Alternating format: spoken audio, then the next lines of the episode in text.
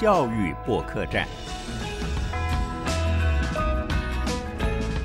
各位听众朋友好，欢迎您收听教育播客站。回头去想想，我们过去在学校学习的时候，基本上好像都是以一种考试领导教学作为导向。老师总是会跟我们说，这题会考啊，你要记起来，或者说这个考试应该不会考，不要管它了。可是这样的教育方式呢，研究显示，学生们在离开学校之后，常常就会面临学习到的知识没有办法实际的去运用。新知识的更新期不断的在缩短，以前呢可能是要二三十年才更新一次，而到了二十一世纪呢，大概变成了两三年就会更新一次。如果再用这两年来看的话，那更是惊人。就好像最近的 Chat GPT 一出现之后，立刻就取代了过去多少年累积的科技产品。知识是这样的瞬息万变，那教育当然也要与时俱进。于是呢，在台湾，我们看到一零八课纲的出现。一零八课纲的重心主轴就是核心素养。简单说，也就是学习不再停留在校园而已，而是一辈子的课题。希望孩子们都变成终身的学习者。可是，对于核心素养，我们还是有很多人有点懵懵懂懂的。核心素养呢，也成为教学的重点。那么，它的效果要如何来评量呢？这是我们今天跟大家探讨的主题：核心素养怎么评？从身心素质说起。我们为大家邀请到了两位专家，欢迎您收听今天的教育博客站。好，现在在我们节目现场的两位来宾呢，分别就是国家教育研究院的研究员谢明娟小姐。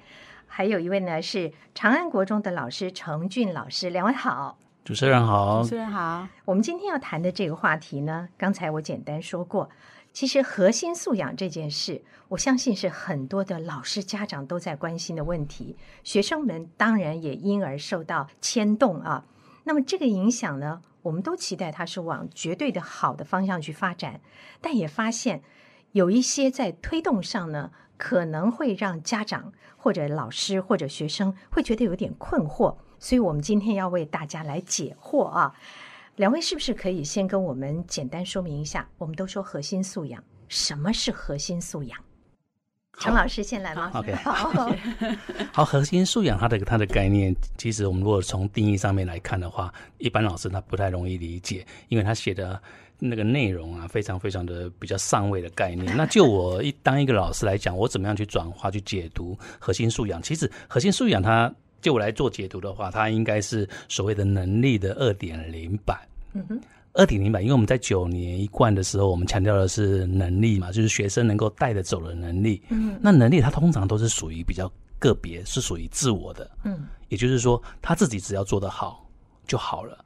那我们现在谈到说素养，我们就希望希望他是能够呃把这个能力给展现出来的。那他可能所必须要面对的就是要跟其他的人的互动，甚至于他对于社会的一些相关的呃生活或是所面对的一些问题，他必须要去做接触，然后来应用他的能力来去解决。呃，生活上面的一个问题，就是真正的把所学能够生活化，运用到生活中。对，一般现场老师他，因为我们九冠呃强调的能力，已经经历了十年的一个这样的一个历程嘛，所以老师突然要把这个能力要转化成能够运用的这样子一个能力的时候，老师通常都会觉得说素养好像是另外一种东西，所以它其实它是能力的升级版。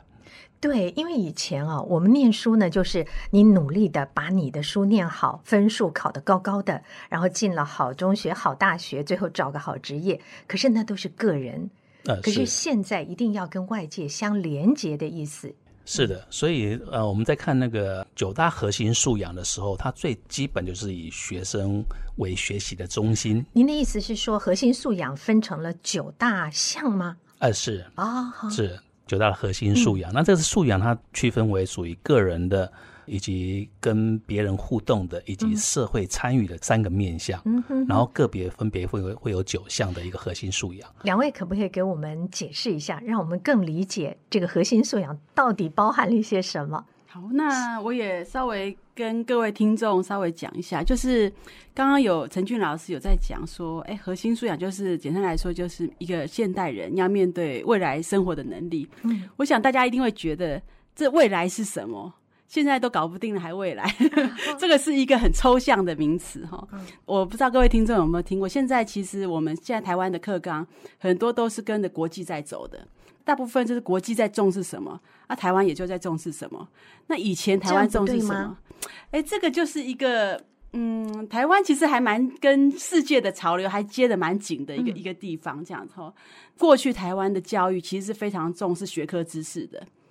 那什么是学科知识？我想各位听众应该都知道，就是大家都会考试啊。像我儿子现在是会考嘛，哈，那他每天就是国音数设置啊，在学校就是学习这些东西而已哈。那你说他除了这些东西之外，还会学什么？没有什么东西这样子。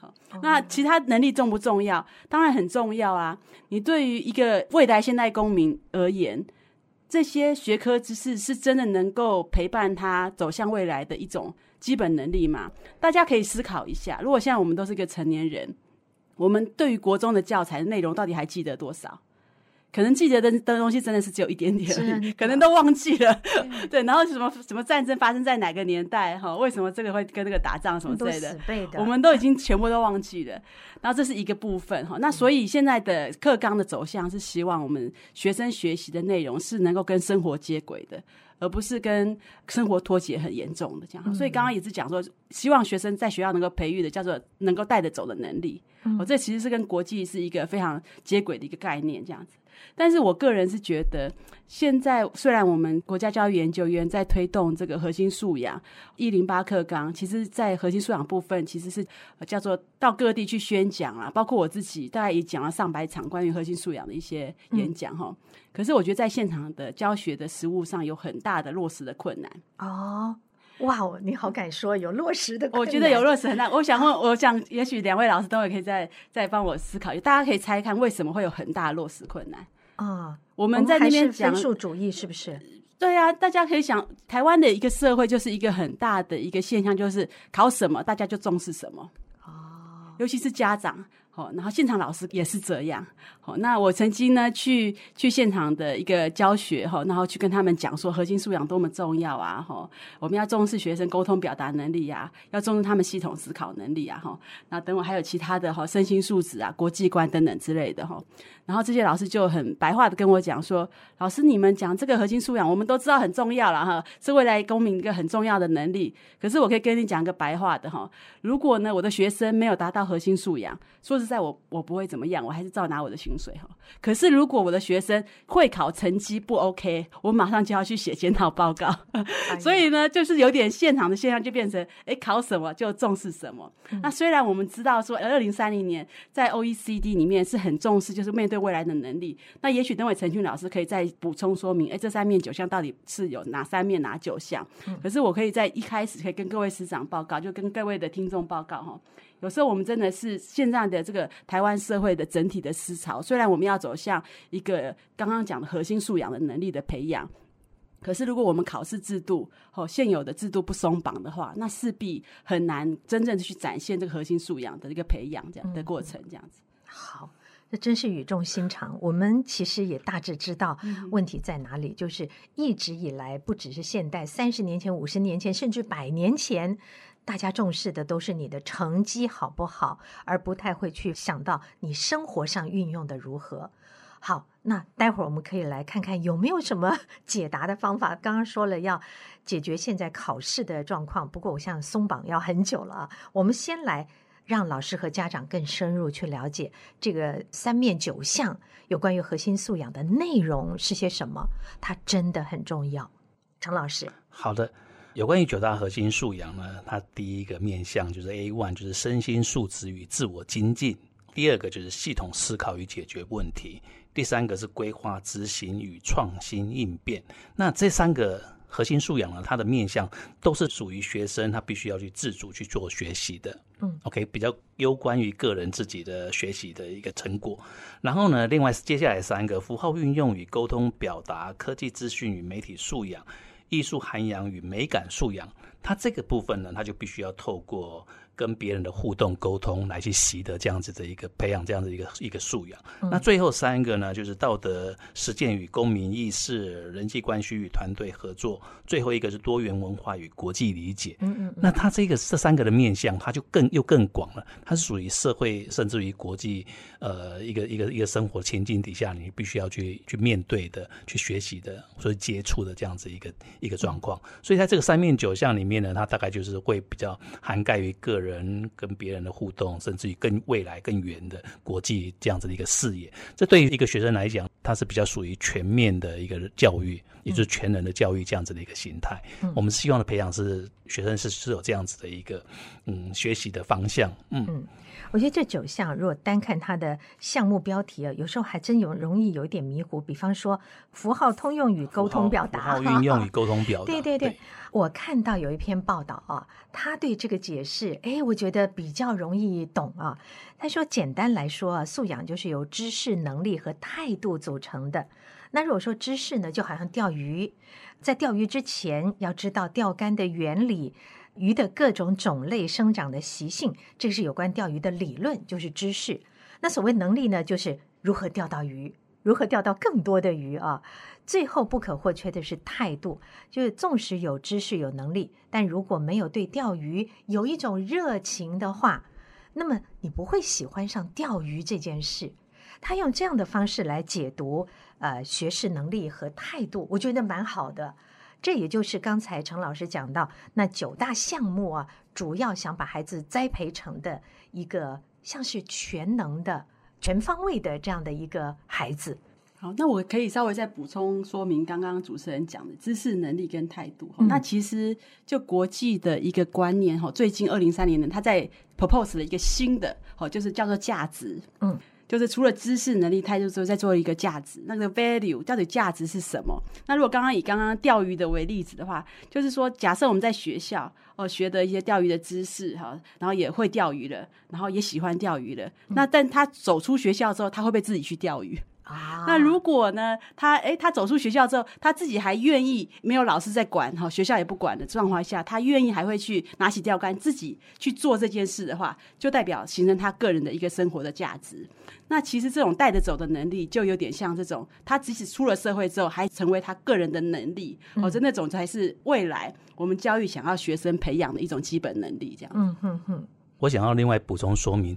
呃，素养它之所以重要的原因，就是其实他会考虑到所谓的学生他的他的学习的意愿，因为你知道吗？我们现在所学的任何的知识，如果没有办法在生活当中拿它去做应用的话，那学生会觉得说，那我干嘛学这个东西？嗯，没有办法引起他的好奇心，他就没有办法把这个东西给学得好。嗯，那我们再举个例子好了，他今天呢，如果在学校里面他所学的一个知识，比如说他他健身好了。OK，在学校上体育课的时候，他能够去做举重，他能够去做基地的一些训练。如果他做这些东西，他完完就问说：“那我老师，我学了那么多的基地训练，那么多的耐力训练，那我在生活当中能够怎么用？”那如果说我们老师能够在这个部分让他做一些连接的话，哎，你如果训练训练好的话，也许你帮帮妈妈丢热色，等热车来的时候帮忙丢热色的时候，你就可以直接很轻易的就把它就把它给抛抛到车子里面了，或者是哎车子故障了。那你可能可以帮爸爸妈妈去推车，或是做什么样的事情？那那个力量就在生活当中能够把它用出来，它就是值得我们去锻炼啊。所以它就有这样的一个意图的情形之下，学生学习会比较好一点的。OK，刚刚前面讲的说，给他鱼吃不如教他钓鱼。所以古代有有一句俗话就讲说，授之鱼不如授之鱼。嗯，就是给他鱼，你不知道不如教他怎么样去钓它。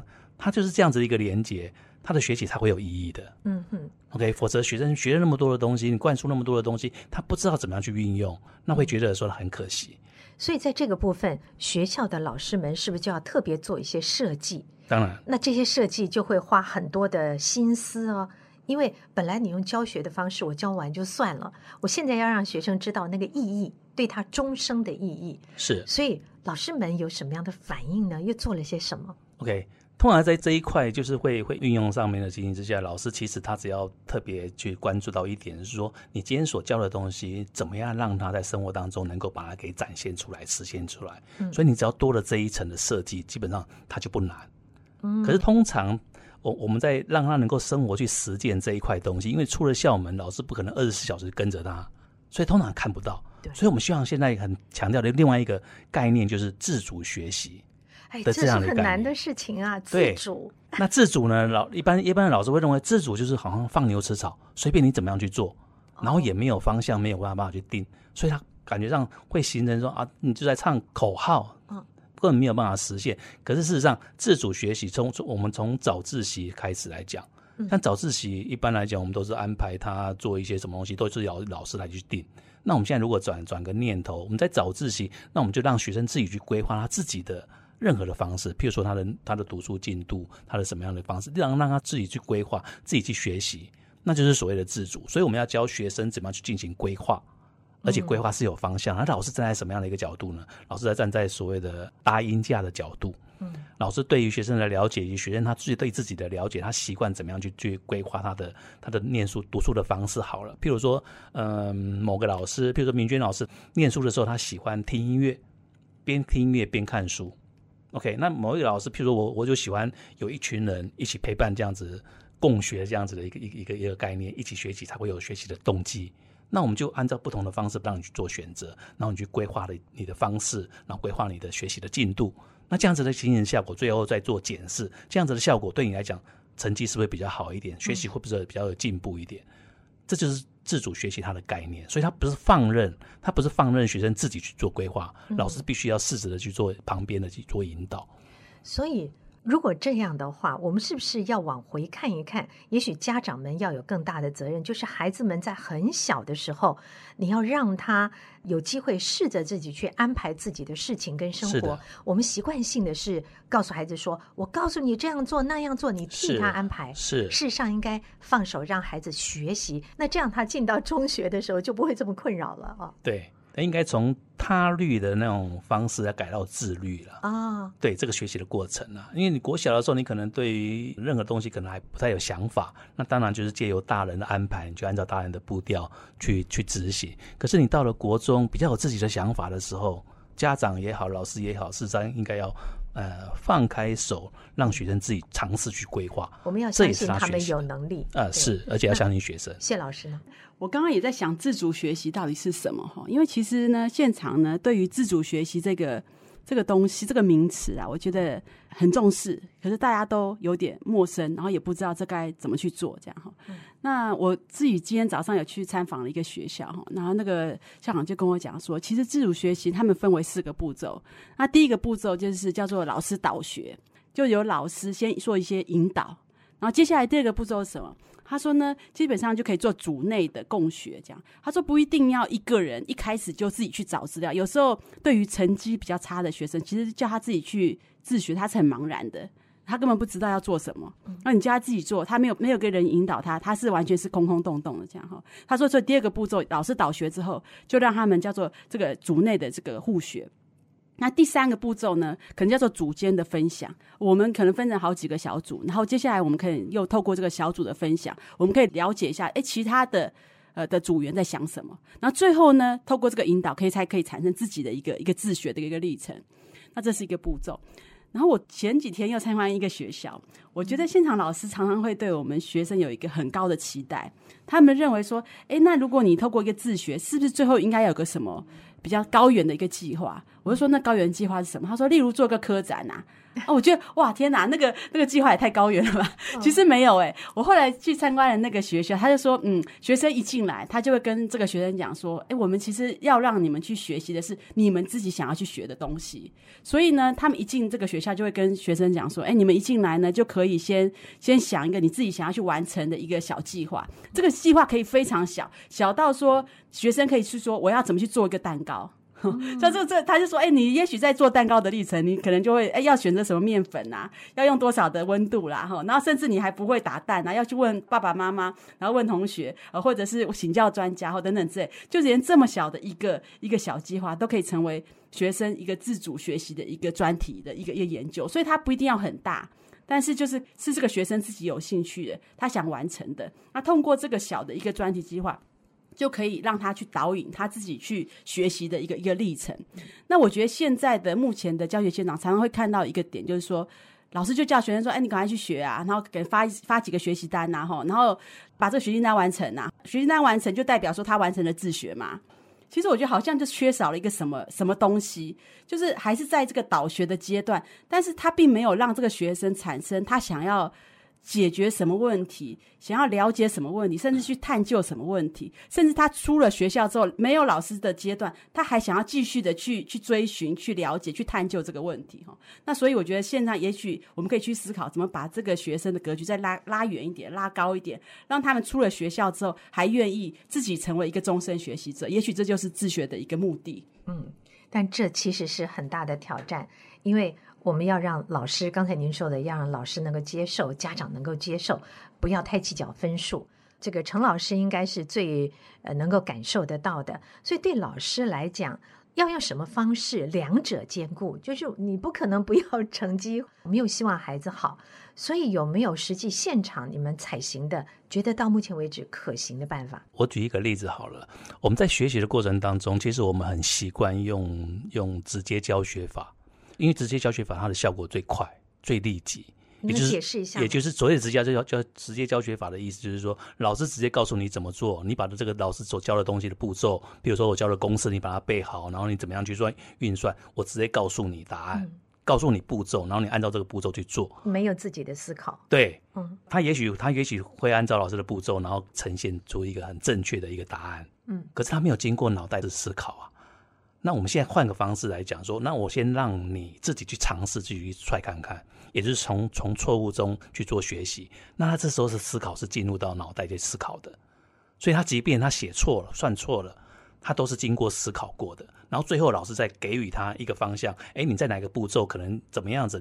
是不是在用另外一种方式去去做修正，去做怎么样？慢慢慢慢的去引导他做出这个答案。我想他这个东西会记忆的非常的深刻，嗯，因为他经过思考。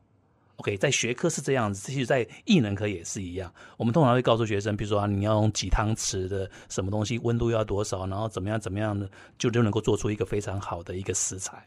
你就让他做错做坏又有什么关系？他做错的东西，他做多做几次之后，甚至那个步骤，他就能够知道说啊，我应该要怎么样怎么样，那那个会记在一辈子的。嗯，因为他是经过大脑思考的。那体育教学也是一样，体育的学习，通常的老师在说，那你应该身体应该要怎么样去做，你的姿势应该怎么样去去去做出来，所以球才能够控制的好。那我们换个方式来讲，就让他尝试错误嘛，你试着去控球，用什么样的方式去控，控不好了，我再慢慢的去引导你。那你是不是身体应该怎么样啊？手应该怎么样子啊？眼睛应该怎么样子？慢慢引导他，他是经过脑袋去去思考过的，做出来的那个过程。会是比较印象会深刻的，否则你告诉他的基本要领是什么什么什么完之后，他就已经忘光了。我就想到很多大人都会跟孩子说，结果不重要，过程才重要。可是真正孩子在学习的过程里，大人都只看结果，对不 对？好，我们在推动这些素养教学的方法的时候，核心素养的教育方法的时候。有没有比方一两所学校是当做一个实验学校一样，让我们看见它的绩效？哎，我我应该是应该这么讲啊。其实我们在在教教育改革上面已经有做了一些一些微调了。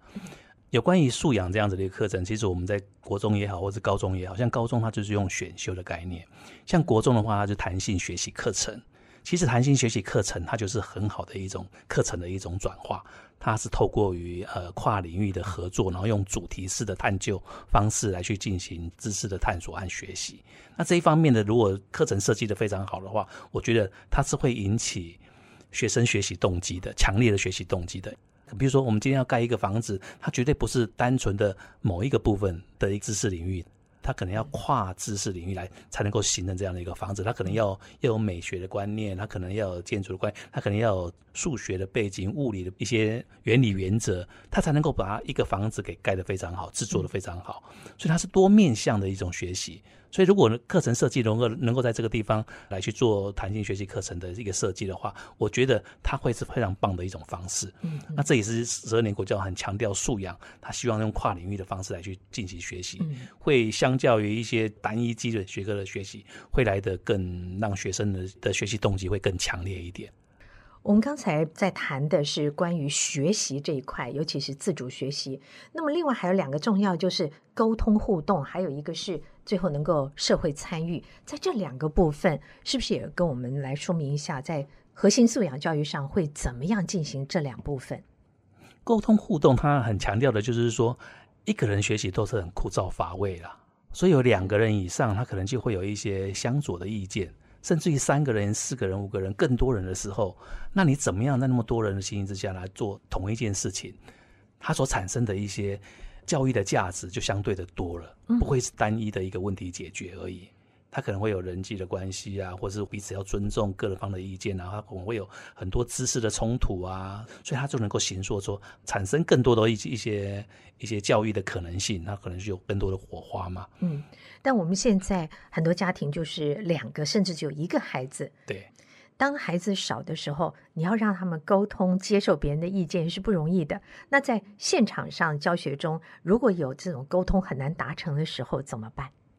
第一个是习不习惯的问题。嗯，你如果没有给他这样的一个环境的话，他当然不习惯。那学校教育的现场，他就会给予给予他这样子的一个机会。比如说，我们用分组合作学习这样子的一个方式，四到五人一组啊，几个人一组啊，然后共同去学习某一个东西啊，那他就可以有这样的一个机会，能够做做学习。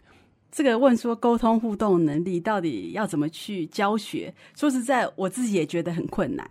我不知道各位听众有没有感受到，其实你知道，从幼儿园到大学，其实最活泼的一群，大家应该都知道是幼儿园哈。他们呢？老师问一个问题，大概有二十个人会举手，这样哈。那我自己也在大学教书啊。那我常常在想说，到底是我问的问题他们听不懂，还是说他们根本就没有在听我在讲什么？因为我每次问一个问题，然后下面基本上也不大会有人回应，这样哈。可是这样的课堂，因为我自己之前是在美国读书，我就觉得，哎，为什么美国人他们到了大学还这么会去表达他自己的想法？那为什么我们的大学生？到了课堂中，就是很安静，好像习惯性就是不要讲话，然后也老师讲什么就听什么，反正我就是你要我干嘛我就干嘛。他们没有办法去表达自己要做什么。可是出了社会之后，这个是我们想要的人嘛？难道就是老板叫你做什么你就做什么？然后我也就是自己在在家里就写写东西，然后我也不跟别人沟通。我觉得这个好像有点脱离社会的一个一个脉动哈。所以其实沟通互动这件事是很重要的，但是怎么去教？我觉得真的是要透过这个课堂中，老师能够多引导，然后少讲话，好多让学生讲话。有时候呢，学生讲的不好没关系，但是他们多讲就会越讲越好。但是我们现场的老师就是没有办法叫做等待。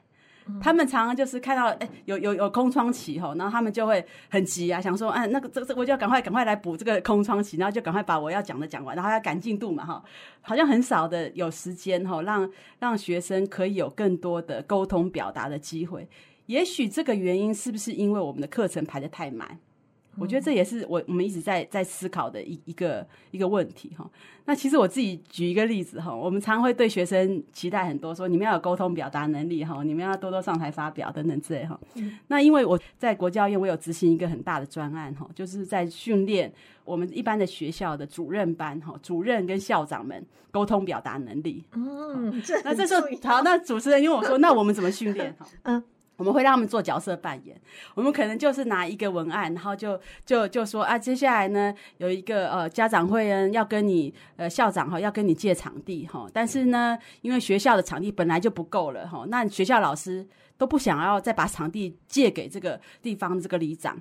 哦，那现在里长要再跟你凹啊，你要怎么去跟他沟通表达？嗯，啊，这个能力很重要。我们也知道说，哎，校长一定要要去做这个部分哈。那可是就是感觉好像很简单的情境，我们都觉得，哎，连连我们学校的这种领导人，他在沟通上有时候都没那么顺畅啦，这样哈。但是可以用什么方式去训练？我们是用，例如像这种角色扮演，让他去思考，在这个情境中。你可以去怎么样去做表达跟互动？也许你这次你你扮演里长哈，那我担任校长，那我们两个开始有点像是互相的这个演练哈。那透过这个过程，然后我们可以呃适时的能够去训练哈这学生的一个沟通表达能力。嗯嗯，我想要另外补充一个。关于沟通这个方式，沟通互动，我们强调的就是在那个互动的过程。然后我们不是要让每一个学生都很会讲话，都很会表达，因为每一个学生他的心理的或是个性的关系，他他是他是不太一样的。有的人是很善于会有领导能力的，很主动的；可是有人是属于被动的。那我想社会的状况也是这样子，形形色色，每一种人都有。如果今天这一群人每一个人都是非常有表达能力的，那我想这个团队大概也也也会 也会也会蛮蛮乱的。那就是因为有不同的形形形色色的一个角色扮演都是不同，但是重点就是说，我们怎么样子在针对这件事情能够把它给做好。所以，即便是有有有一些人是属于很有很有主导性的，那另外一个人可能就属于比较被动，但他至少他能够 follow 这样子的一个方向，或是这样的一个决定。我我觉得觉得每一个人每一个人角色扮演不一样的时候，最主要是给予他这样子的一个互动或是沟通的这样子的一个一个场合一个机会。这个机会多了，事实上他以后出了社会，他就觉得说，在学校里面所面对的状况就是属于这样子。所以，即便是我很有领导能力的人，我怎么样去跟那一个不太表达的人，我怎么样去理解他，我怎么样去让他来支持我，这都是一个很不错的一个学习过程。嗯，从各级学校开始，都应该要让学生多表达自己的意见，先思考再表达啊。等到到了一定年纪再来训练他们的时候，尤其很多人，你看进入职场之后才开始学习，那都已经太晚了，晚又浪费时间又浪费钱哈。是的，好，我们因为时间的关系，我必须进入最后的一个很重要的问题，就是在我们做了前面的自主学习，还有沟通的这些互动等等的学习之后，目的是让孩子们养成终生学习的习惯，而且他能够带着这一些跨进他未来的生活里啊，这算是一个最终的目标啊。我想最后呢，是不是两位可以来就核心素养这一件事情，在工作当中或者实际的现场教学里，你们最大的一种心得？那因为我自己是做评量的哈，那其实现场的老师们都知道核心素养很重要，哦，然后也知道说这是现在教育部推的一个主要的方案哈。那可是就是刚刚一开始有跟各位听众分享，就是说，那我们要怎么去评啊？哦，怎么去评量才代表说，哎，我们学生有做到这样的核心素养？嗯嗯那那当然，为什么要知道怎么评？因为现在还是要升学嘛。那我们都希望说，哎，我们学生有这样的能力，是不是能够展现？啊，展现之后，是不是能够对我升学是有所帮助的？所以，其实现在的一个趋势是在思考说，哎，怎么样可以把核心素养融入一种评量的模式中，哦，让学生可以在怎么样的方式去做一些展现。然后甚至诶可以有一个公正的一个评分规准去评说，诶这个学生的系统思考是比那个学生的系统思考来的高，这个学生的沟通表达能力是优于那个学生的沟通表达能力。好难、哦。所以，所以下一步我们现在正在思考说，这个评量工具要怎么去研发。啊哦，那所以现在国家教育研究院也在研发了一个比较大型的一个案子，就在专门评学生的核心素养能力哈。那怎么评？我们还在试验当中哈。但是我可以跟各位听众报告，其实国际也在评核心素养，嗯，他们也在评学生的创意思维，他们想要评这个世界上的创意是怎么样。那大家讲说创意是什么？好好抽象的概念，创意是什么？那其实关于这这种抽象式的、高阶式的核心素养的能力怎么评，一直是一个很大的争议。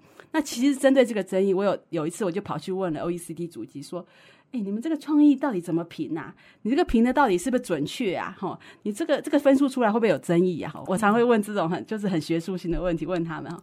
那此时主席又跟我们讲说，其实呢。”他有时候呢，这个评量方式其实并不是他们很重要，什么性效度问题啊，然后这分数准确去问，其实他们其实并不重视这个。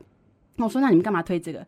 他说呢，因为我们要推这个东西，其实是主要唤起这个社会对这种核心素养能力的重视。嗯，像我们推三面九项，以前我们这个社会可能根本就不知道什么三面九项，什么未来的能力，我们只知道国因素设置，这个考科要考好。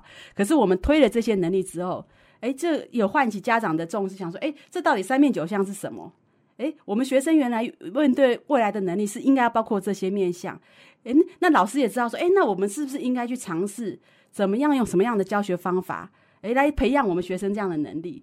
其实我后来觉得有这种唤起社会的意识，哎，其实这样就够了，因为大家就知道说这些是重要的，那老师就应该把它融入教学中，学生也知道说有这样的学习，然后社会也知道说，哎，我们未来的教学不会是只有学科主义，而是应该有其他的能力也是很重要，我们需要做培养的，这样，就是观念的转变，对，而不是要看到国教院到底做了评量有什么成绩出来，而是教育观念的转变。对对，其实我们更重视那个是不是这个社会有唤起这样的意识，然后知道说这些能力是重要的，而不是只有传统的学科能力、国英数师生那种传统学科能力才是重要的。所以这个唤起这个社会的意识，其实反而是这个核心素养一个最主要的一个核心的精神。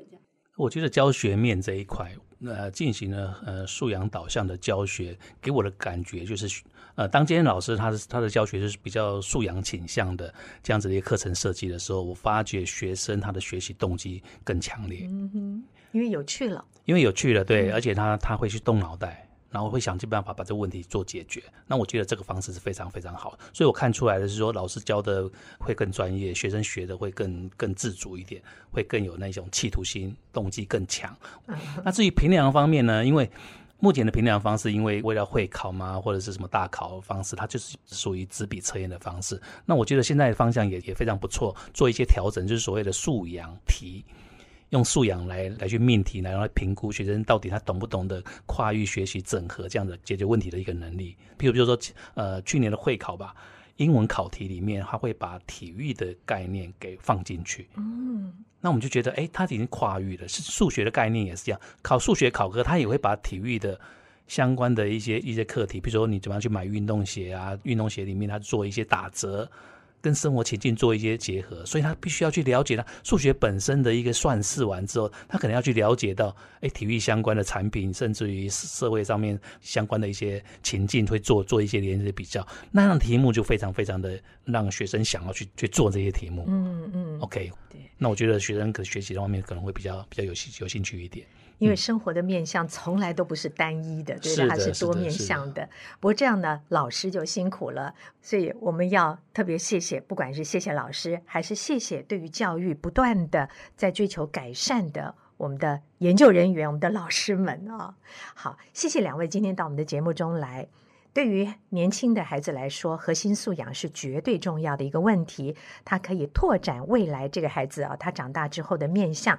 一个人的改变加总在一起，就是一个社会的改变，一个国家的改变。谢谢两位，谢谢主持人，谢谢大家。本节目由国家教育研究院策划制作。